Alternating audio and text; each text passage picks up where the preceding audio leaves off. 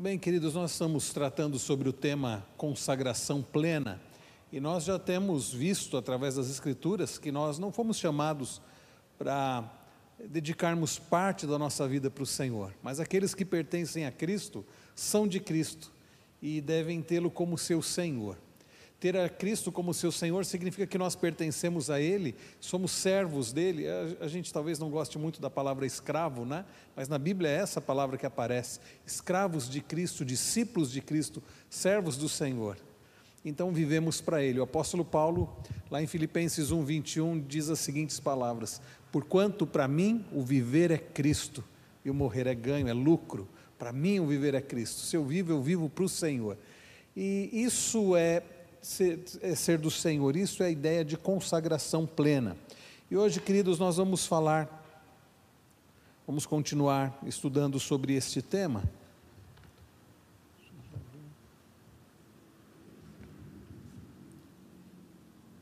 Tivemos um problema aqui, está travado o computador. Agora foi.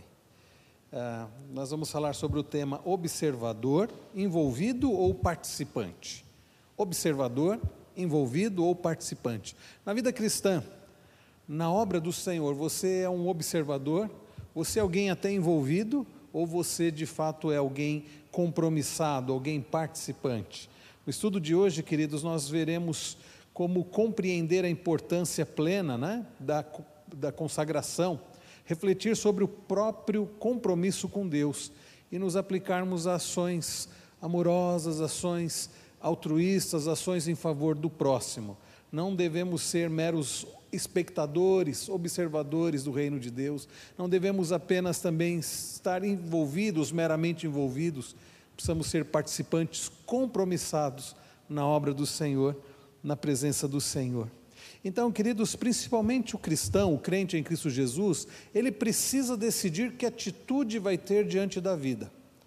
Ele vai ser um simples observador, e, e veja, há, há, pessoas que, nós vamos falar sobre cada, uma, cada um dos, dos tipos aqui, mas são pessoas que ah, participam, participam como meros observadores, ou então alguém até envolvido ou participante. Então vamos trabalhar esses assuntos olhando para as Escrituras, exemplos das Escrituras de pessoas que foram simplesmente observadores, pessoas observadoras, pessoas que foram até em certa medida envolvidas, com propósitos não tão corretos, e pessoas que foram compromissadas, pessoas de fato que foram participantes na obra do Senhor. Vamos começar falando sobre o crente observador, o cristão observador. O cristão observador é aquele que fica do lado de fora do palco, como um simples espectador que pagou para ver o que vai acontecer. Sabe quando a pessoa vai a um teatro, ela paga né, pela, entrada ali pelo ingresso no teatro e ela se assenta e ela assiste um espetáculo, ou um concerto musical, ou assiste, vai a um cinema assistir um filme. Essas pessoas são espectadoras, são pessoas que estão apenas observando. Agora veja, na vida cristã, nós não fomos chamados para sermos espectadores. Nós não fomos chamados para ficarmos olhando as coisas acontecer. E na igreja também não.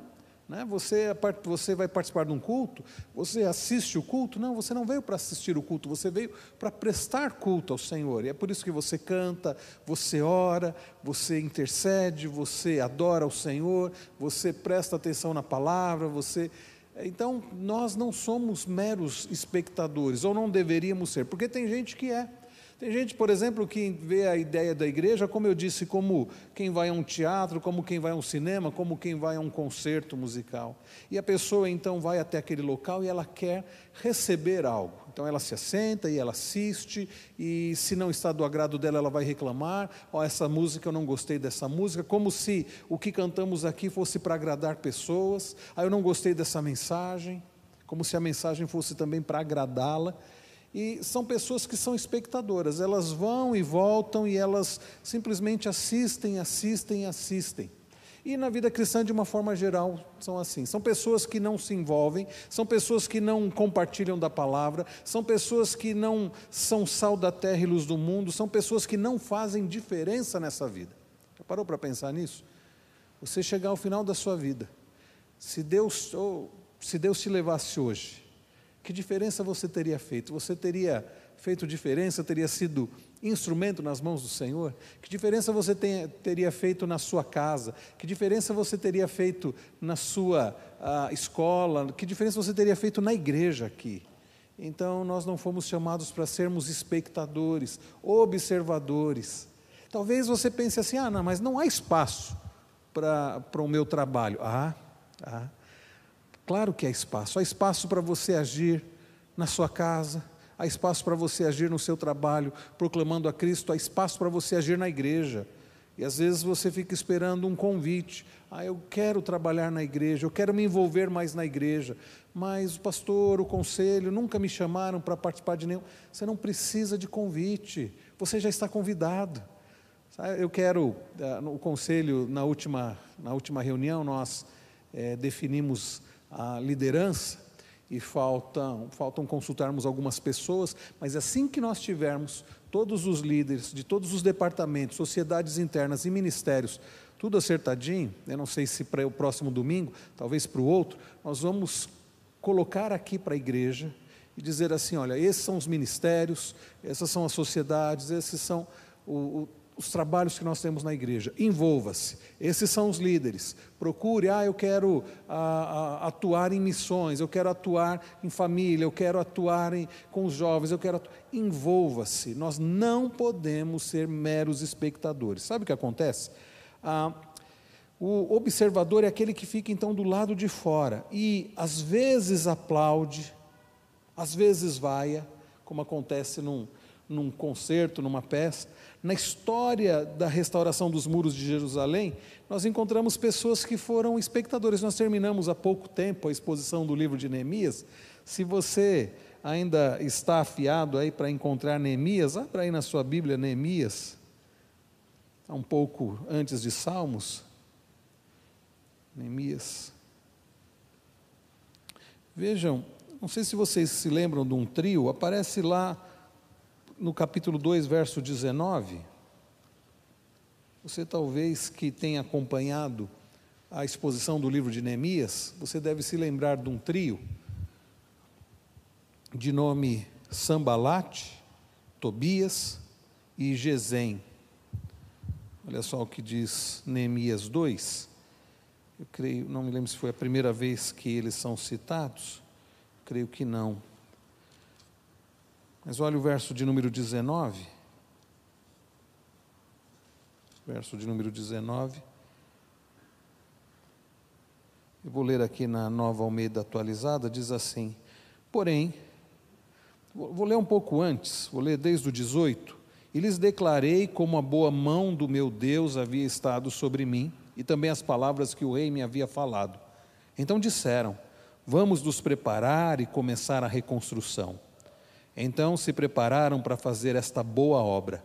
Porém, quando Sambalate, o Oronita, Tobias, o servo Amonita, e um árabe chamado Gesem souberam disso, zombaram de nós e nos desprezaram, dizendo: O que é isso que vocês estão fazendo? Querem se rebelar contra o rei? Percebe, irmãos? Neemias, despertado pelo Senhor, ao saber, nós vemos, nós vemos isso lá no capítulo 1, ao ficar sabendo da situação de Jerusalém, dos muros derribados, a cidade destruída, o povo em grande miséria, Neemias é tocado pelo Senhor a ponto dele ah, resolver, né, ele, ele ora, ele chora profundamente, diz o texto, e a ponto dele resolver sair lá da Babilônia, ele estava lá no palácio é, real né, dos reis é, é, persas, era o império já medo-persa, que havia substituído o império babilônico, e Neemias era copeiro do rei Artaxerxes. E Neemias então resolve sair da Babilônia para ir até Jerusalém, sair lá de, de Suzã, para ir até Jerusalém para a tarefa de muito mais do que reconstruir muros, para a restauração do povo de Deus, para ser um instrumento para a restauração do povo de Deus. Neemias está animado. Neemias, quando reúne as pessoas e fala sobre isso, quando ele ah, diz isso para o povo, o povo se anima. Mas três pessoas que não são pessoas participativas, não eram pessoas participativas, não eram pessoas que envolvidas na obra do Senhor, eram observadores. Eles ouvem aquelas palavras e o que eles vão fazer? Eles vão criticar, eles vão reclamar. Aliás, vocês já pararam para pensar nisso? As pessoas que menos estão envolvidas são as que mais criticam, são as que mais reclamam. Eu acho até por um motivo muito simples, a pessoa que não está atuando na obra, ela tem mais tempo.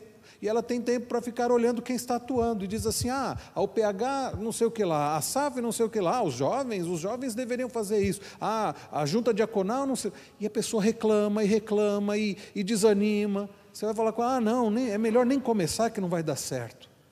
Então, aliás, essas são algumas características, se vocês perceberem, do observador. Em geral, o observador ele é ciumento. Por que, que ele é, o crente observador ele é ciumento? Se nós é, observarmos também no verso de número 10, eles dizem assim: olha o verso de número 10, diz: Disto ficaram sabendo, os três, né? E muito, tem uma versão que diz assim: E muito lhes desagradou que alguém viesse a procurar o bem dos filhos de Israel. Muito lhes desagradou que alguém viesse procurar o bem dos filhos de Israel. Eles estavam ali com ciúmes. Que história é essa? Vem esse sujeito lá de Suzã para querer fazer o bem aqui, eles ficam enciumados. E também, meus irmãos, muito comum no, na pessoa que é apenas observadora, um espírito crítico. Novamente é dito, como nós vimos no verso de número 19, que aqueles três, Sambalate, Tobias e Gesem, quando eles souberam, eles desprezaram a Neemias, né? E ficam dizendo assim: ah, o que você está querendo fazer com isso? Rebelar contra o rei? Ou seja, quem fica do lado de fora de qualquer tipo de luta só critica, zomba dos que estão na batalha. Então, cuidado para que você não seja um mero espectador, observador, porque você vai acabar desenvolvendo esse espírito crítico, ciúmes. E também, meus irmãos, como nós vemos eh, na vida deles, daqueles três, o sarcasmo. Agora é a vez de Tobias menosprezar os judeus, dizendo: olha no capítulo 4, verso 3: Ainda que edifiquem, vindo uma raposa, derrubará o seu muro de pedra. Olha que tipo de sarcasmo, sarcasmo, né? Ah, vocês vão reconstruir aí, vão edificar? Façam, vai passar uma raposa e vai derrubar tudo. Então, meus irmãos, essa, essas atitudes são típicas de pessoas que não estão envolvidas para somar na obra, não estão envolvidas para trabalhar junto, para, para contribuir, ficam apenas de braços cruzados, observando, criticando, sendo sarcásticos, desanimando, nem começa que não vai dar certo. Então, essas pessoas prejudicam o trabalho, não sejamos pessoas assim.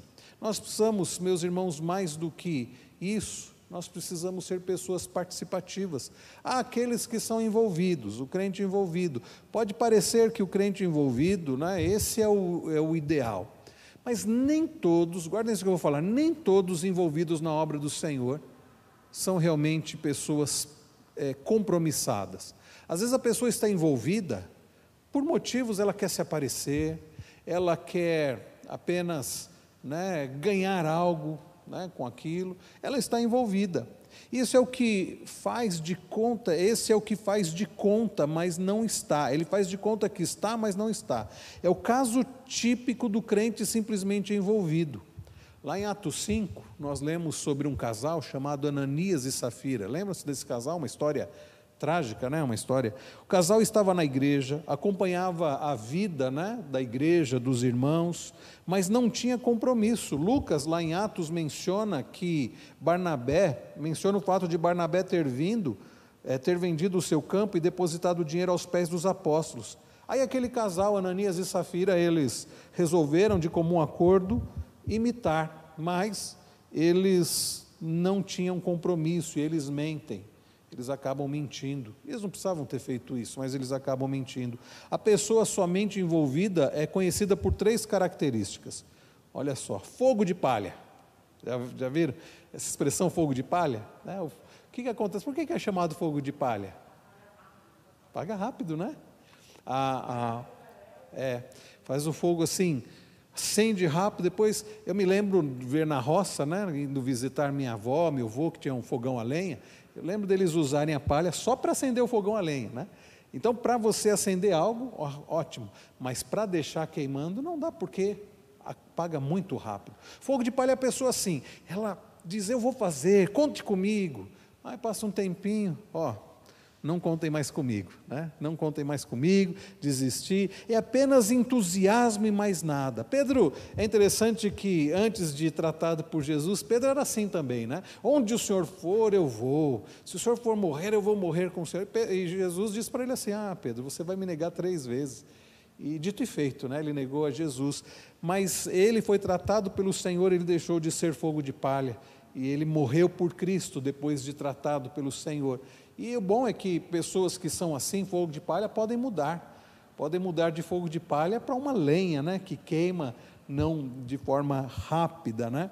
E então, lá em Mateus 26, 33, Pedro diz: Ainda que venhas a ser um, um tropeço para todos, nunca o serás para mim. Porém, após a morte de Jesus, esse mesmo Pedro disse aos companheiros: O que? Eu vou pescar. Jesus morreu, vou pescar voltou para a vida que ele tinha. Ele que havia sido chamado para ser pescador de homens, né? Na mesma hora que canta, levanta as mãos, bate palma, faz oração em voz trêmula, cheia de piedade, depois diz assim: "Ah, não dá mais". A pessoa então é apenas uma pessoa agitada. E é problema porque você conta com essa pessoa e depois a pessoa desiste e deixa ali o trabalho e traz muitos problemas.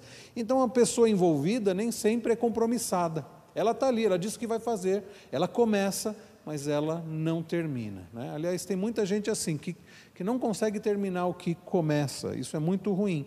Uma outra característica da pessoa que só é envolvida, mas não compromissada, é de uma religiosidade maquiada. Costuma-se dizer com sabedoria popular que quem vê cara, não vê não vê coração. O crente apenas envolvido não vai além de uma religiosidade maquiada. Você olha para ele, parece crente, parece uma pessoa compromissada, mas aqui no coração ele não é compromissado. E o primeiro problema que tiver, a primeira crítica que ele receber, ou quando a coisa não sair do jeito que ele quer, ele vai desistir. Não há firmeza, não há firmeza é, é a pessoa que é só envolvida, que é fogo de palha, que tem só uma religiosidade, religiosidade maquiada, ela vai logo desistir ao primeiro obstáculo. Irmãos, é, nós não precisamos aqui, não devemos dourar a pílula, né? dizer assim, não, mas ah, o trabalho na obra do Senhor é um trabalho é, perfeito, é um trabalho que sem dificuldades. Não é, não é.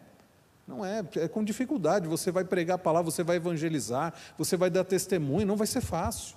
As pessoas não vão, em geral, te aplaudir. Umas vão ouvir, a maioria talvez vai desprezar. Ah, não, mas o trabalho na igreja, olha, o trabalho na igreja, você vai ter todo apoio e reconhecimento? Não vai ter. E você vai fazer, e por vezes as pessoas não vão reconhecer, você não será aplaudido e nem deve buscar isso, e por vezes vai ser criticado mas não, isso não é motivo para desistir. Sabe o que vai fazer a gente trabalhar na obra sem desistir? Quando a gente faz com a motivação certa.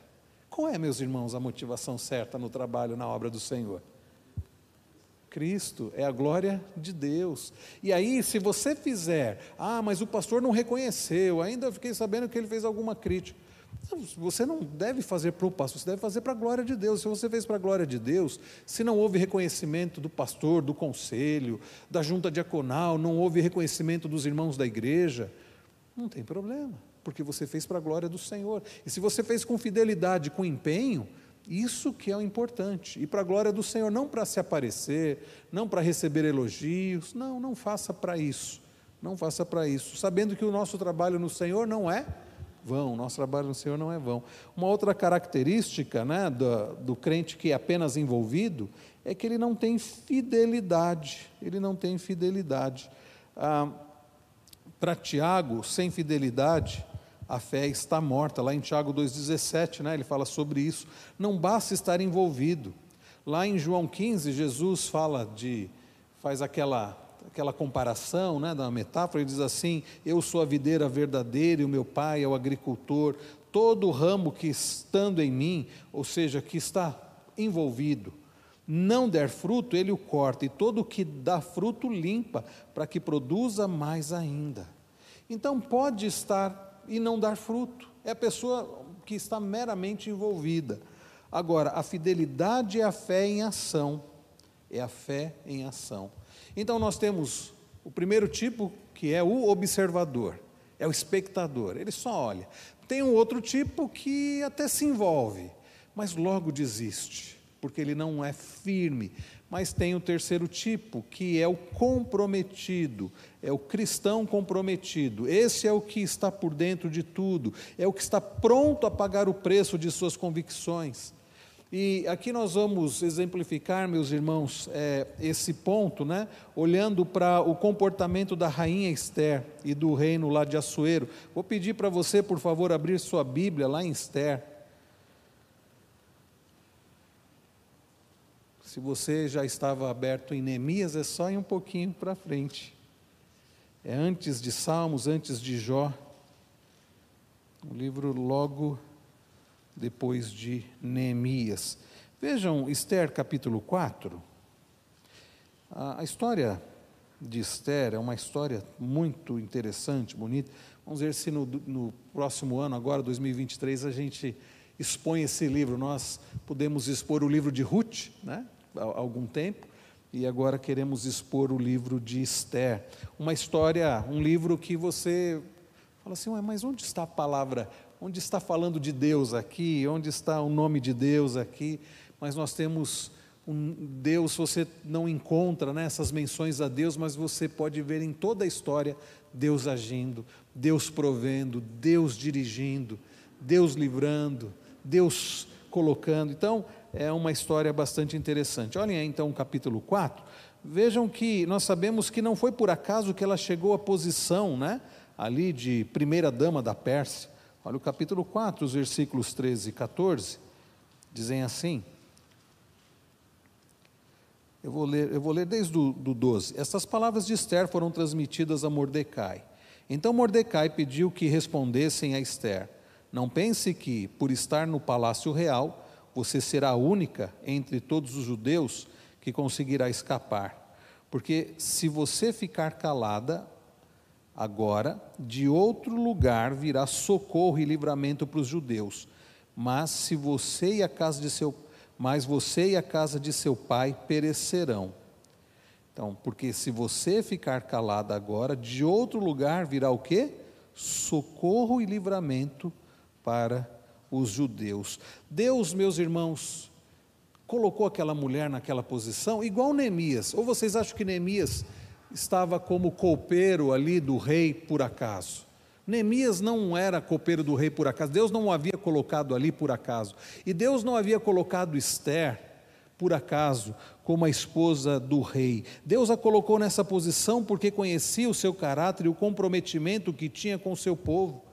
Então vejam, há, algumas características aqui, vou colocar aqui para vocês ah, algumas características da pessoa comprometida. Primeiro, a pessoa comprometida ela é convicta.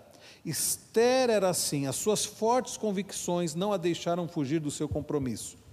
Não seria difícil para ela, na situação em que ela estava, querer fugir. Sabe por que, que Esther não fugiu? Porque ela tinha convicção.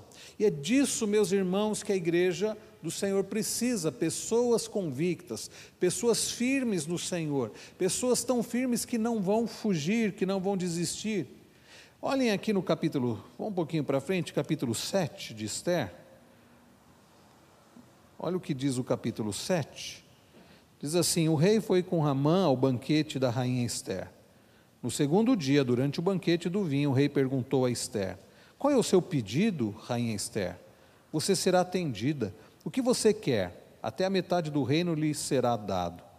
Então a rainha Esther disse: Se eu tiver obtido o seu favor, ó rei, e se for do agrado do rei que a minha vida seja a resposta ao meu pedido, e que, como desejo, eu possa ter o meu povo, porque fomos vendidos, eu e o meu povo, para sermos destruídos, mortos e aniquilados de vez. Se ainda nos tivessem vendido como escravos e escravas, eu me calaria, pois não valeria a pena incomodar o rei por uma coisa dessas.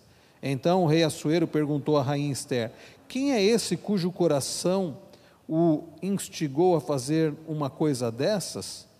Onde está esse homem? Esther respondeu: O adversário é inimigo o adversário e inimigo é este malvado Ramã. Então Ramã ficou apavorado diante do rei e da rainha. Percebam, meus irmãos, aqui, Esther, o rei diz: O que você quer? Me pede, até metade do reino eu vou te dar. E o que ela pede em favor do seu povo? Ela pede em favor do próprio povo. A sua vida era mais do que um corpo físico que atraíra Assuero. Esther era uma vocação, um dom de Deus, um carisma que o Senhor usaria para livramento do seu povo. A convicção, meus irmãos, não olha para trás. Alguém convicto não fica olhando para trás. Alguém convicto olha para o objetivo, para o propósito e caminha firmemente olhando para o autor e consumador da fé, que é Cristo Jesus. Então, vejam, Jesus diz lá em Lucas 9, Lucas 9, 62, ninguém que tendo posto a mão no arado, olha para trás, é apto para o reino de Deus. Ninguém que tendo posto a mão no arado olha para trás, é apto para o reino de Deus. Então essa é a primeira característica de alguém que é comprometido, é alguém que tem convicção. Há uma outra característica aqui, que é a característica de satisfazer ao Senhor. A pessoa comprometida, ela procura satisfazer ao Senhor, ou seja, ela não faz reivindicações para si mesma. Alguém comprometido é alguém comprometido com o reino de Deus, é alguém que está comprometido em satisfazer a vontade do Senhor, não os seus caprichos. Não, na igreja as coisas têm que acontecer do meu jeito, para satisfazer os meus caprichos, o meu gosto, nada disso. Nós estamos aqui servindo a Cristo, nosso Senhor, e é por isso que todos devemos caminhar com esse mesmo propósito, a glória de Deus. O seu negócio, como diz lá 2 Timóteo 2,4, é satisfazer aquele que o arregimentou. Este era o compromisso de Esther: salvar o seu povo do extermínio programado por Ramã e não usufruir os prazeres e favores da corte. Quando nós olhamos lá no capítulo 9, Olha só o que diz o capítulo 9, os versículos 13 a 15, a partir do verso 13. Esther 9, diz assim, verso 13: Então Esther disse: Se for do agrado do rei, permita aos judeus de Suzã que também amanhã façam segundo o decreto de hoje e pendurem em forco os cadáveres dos dez filhos de Ramã. Então o rei ordenou que assim se fizesse. Um decreto foi publicado em Suzã e os cadáveres dos dez filhos de Ramã foram pendurados na forca. Os judeus de Suzã se reuniram também no dia 14 do mês de Adar e mataram 300 homens de Suzã, porém no despojo não tocaram. Sabe o que está acontecendo aqui, meus irmãos? É Deus fazendo a justiça contra os seus inimigos. Esther põe um instrumento para que Deus executasse a sua justiça a preocupação, o propósito de Esther não era com ela, não era com a vida dela, não era uma vingança pessoal, mas era atender à vontade do Senhor, à glória do Senhor. Paulo né, posicionou-se como Esther, lá em Atos 20, ele diz assim: Porém, em nada me considero a vida preciosa para mim mesmo, contanto que complete a minha carreira e ministério que recebi do Senhor Jesus, para testemunhar o evangelho da graça de Deus. Em Colossenses 1 também, Paulo fala: é para isso que eu me afadigo, eu me esforço para apresentar vocês perfeitos em Cristo. Ou seja, alguém comprometido com, a, com o reino de Deus é alguém que não está olhando para si mesmo, é alguém que está olhando para a glória de Deus e resolve dedicar a sua vida para a glória de Deus. E por último, irmãos, ah, alguém comprometido, vou colocar aqui, é alguém que pensa, como eu disse, nos outros né? A pessoa comprometida ela é altruísta, ela procura fazer as coisas não para ela mesma, mas para os outros. Na história de Esther nós vemos isso. O tempo todo Esther preocupada com o seu povo, assim como Neemias. Neemias estava bem lá em Suzano, no palácio de inverno do, de Atarxerxes, o rei persa, mas ele vai se preocupar é com o povo de Deus, com Jerusalém. Esther estava bem no palácio com seu marido, mas ela vai se preocupar é com o povo de Deus. E assim na igreja nós devemos nos preocupar com o povo de Deus. A conclusão, não fique parado onde está. Não interprete o id de Jesus de outra maneira. Ir significa ir mesmo. É você fazer diferença. É você viver para a glória do Senhor. Então não seja um observador, nem simplesmente um envolvido, mas seja um comprometido discípulo de Jesus, comprometido com o Senhor, com a sua obra, comprometido em fazer a vontade do Senhor, comprometido em viver para a glória do Senhor. Não desperdice a sua vida. Tudo bem, meus irmãos? É, alguma dúvida? Alguém quer é, compartilhar algo? Alguma pergunta? Algo a acrescentar? Ficou claro os três tipos: observador, o simplesmente envolvido e o compromissado, comprometido. Ok. Sim, é, tem essa questão da pessoa que é comprometida com a obra de, com a obra de Deus, né? Você deu o exemplo de Esther, uhum. mas, mas, assim, é, é, essa pessoa que realmente ela diz para Deus, Senhor, eis-me é, eis aqui, eu, eu, estou, quero que seja feita a tua vontade, Sim. não a minha, né? Uma pessoa que uhum. é comprometida com a obra de Deus, né? Isso, exatamente. Mas assim, é, como assim aplicar, vamos dizer, no contexto assim nosso, no sentido assim, porque nas sociedades internas tem eleições, tem é, do diaconato, presbitério, é, como que a pessoa assim pode aplicar isso nesse sentido para que ela possa, porque geralmente as pessoas recuam, não querem tra é. trabalhar. Como que eu posso aplicar isso nessa parte? Então, a primeira coisa é a pessoa entender a importância dela estar envolvida na obra do Senhor, fazendo a vontade do Senhor. A outra coisa é ela não esperar convite para ela atuar, ela se dispor. Olha, estou aqui, precisa de mim. E uma coisa, eu acho que alguém comentou isso com você mesmo, André. Eu me lembro de alguém falando isso para você. Você não precisa ter cargo para trabalhar na obra do Senhor, né? Você não precisa ter cargo, você não precisa ser um diácono, um presbítero, é, fazer parte da diretoria de uma sociedade. Você pode servir ao Senhor, atuar na igreja, mesmo sem ter cargo, mesmo sem ter cargo. Então isso é importante, porque o mais importante é o compromisso que você tem no coração de servir ao Senhor. E para isso você não depende de cargo.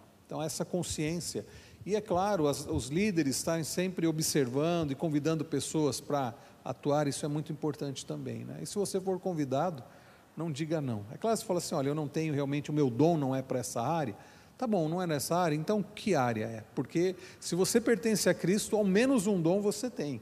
Então, ao menos alguma área, não só da igreja local, mas na vida cristã, você tem para agir, para atuar. Tá bom? Queridos, nós vamos então é, parar essa parte do estudo e nós vamos passar para o nosso momento de intercessão, de oração. Os irmãos que nos acompanharam até agora, eu quero agradecer os irmãos escrevendo aqui no chat, né? Nosso irmão Eduardo, Kenji, a Cristina Gomes, Dona Emília, Dona Ruth, Nivanda, Dona Jacira, Dona Creuza, que começou agora um tratamento. É, terminou a quimioterapia, agora é braquioterapia. Vamos orar pela nossa irmã, tem ido a Campinas fazer esse tratamento a Keila. Aliás, Keila, muito obrigado, minha irmã, pelas folhas.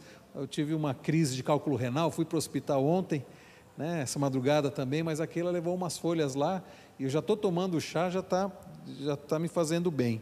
Dona Antônia, minha mãe também participando, presbítero Vlander, nosso irmão Diácono Ademir, muito bom ter os irmãos participando. O Eduardo pede oração por um bebê que está internado desde segunda com bronquiolite e precisou ser entubada hoje. Então vamos orar por uma bebê, por essa bebê. Vamos orar. A Manu também pediu oração, né? Pela Lavínia, né? A, a Manu pediu oração pela Lavínia. Nós vamos orar. Nós vamos nos separar daqui a pouco em grupos aqui para orar. E os irmãos que nos acompanharam até agora de suas casas, ah, ao desligar aqui, ao encerrar a transmissão, não vão fazer outras coisas, não. Aproveitem para orar, tá? Orem, orem pela igreja, pela nação, orem pelas famílias. São motivos muito importantes que nós temos. Então, que Deus abençoe os irmãos que nos acompanharam até agora. Um bom período de oração para vocês também, em nome de Jesus.